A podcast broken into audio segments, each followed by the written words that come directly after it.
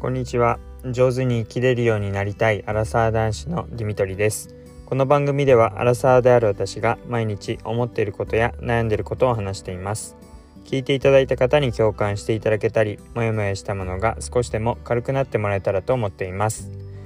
こんにちは、えー、土曜日のお昼になります、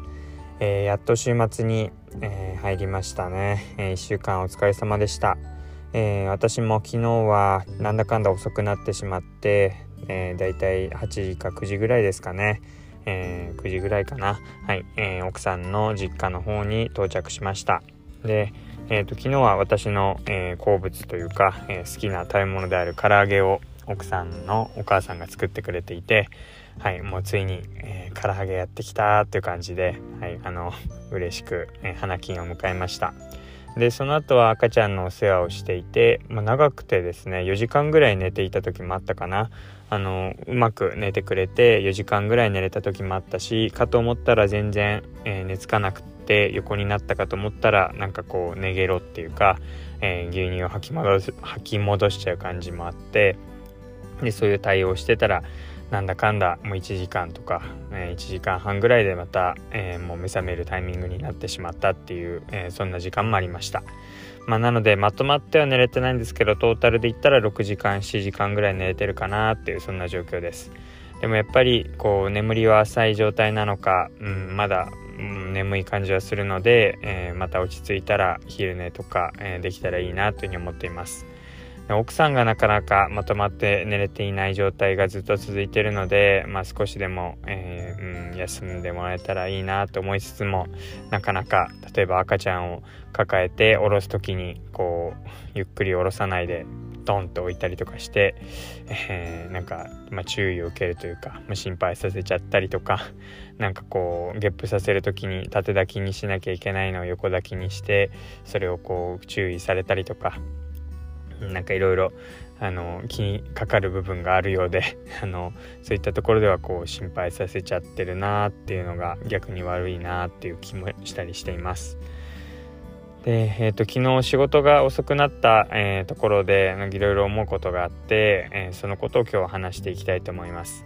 で、まあ、なんで遅くなったかっていうと、まあ、自分の中で想定内にうまくいった部分と、まあ、想定外にこう仕事がまだ残っていたっていう部分と、えー、2つあって特に想定外の残っていた部分に関してはあそこまで気が回っていなかったなっていうところでまあ後々からこうもう今日は終わりにするぞっていう気分のところから、えー、仕事が見つかってやんなければいけなくなったので、まあ、それは自分のミスというか、えー、まあ想定が足りなかったっていうところなんですけどもう一個はえーとまあ、後輩と、えー、まあ、自分の一応部下というか、まあ、教える側の、えー、立場に、えー、あるんですが、まあ、その後輩がうんまあ簡単に言ってしまえば本来やらなければいけない、まあ、私よりもさらに上長の上の人からの命令というか、えお願いを、うんまあ、だだをこねてやりたくないと。なんか自分の、まあ、思想というか考え方的にそれはやりたくないですっていうことで、まあ、意見が対立して、うんまあ、それに従いたくないっていうのをこう説得するっていうそういう時間でだいたい1時間ぐらい使ってしまってそれが想定外でした。うん、でなかなかこうあまりに分かってもらえないもので、うん、あのまあ別に全然どちらでも実際それでやりたくないっていう風になってやらなくてもいい案件ではあったんですけど、まあ、それでもうん結局そのやらなかった時のデメリットの方が大きいしなんかそう考えるやらないっていう風にこう自分の思想をずっと貫く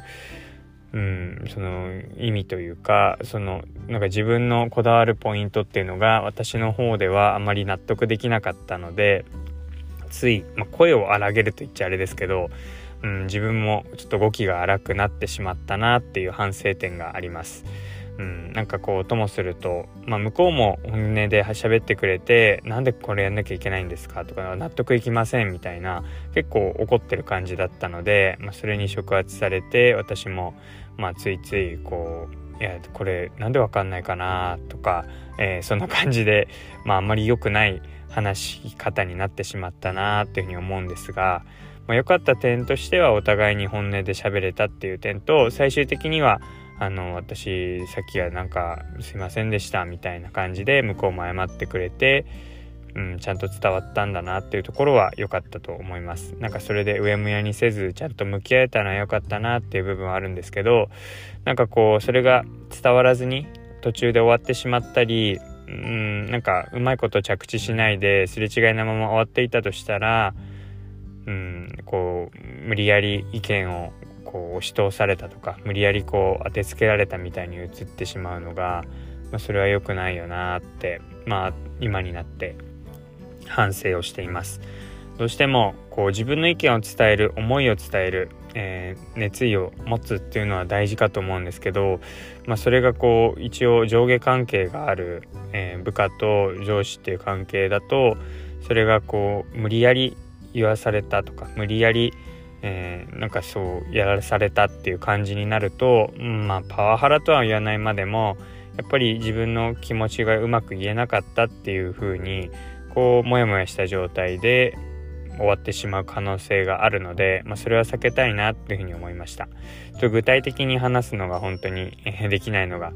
うんまあ、残念なんですけど、まあ、本当にもう一回話すと、私よりも上司上からの、まあ、お願いをされてでそれをやってほしいっていうふうに頼まれたんだけどやりたくないっていうふうにダダをこねたのでなんでそれやらないの？やりたくないの？っていうふうに聞いてたらその理由に納得が私もいかなかったので、まあ、ちょっと声を荒げるというか、えー、ちょっと語気が強めで話すことになってしまったっていう。まあ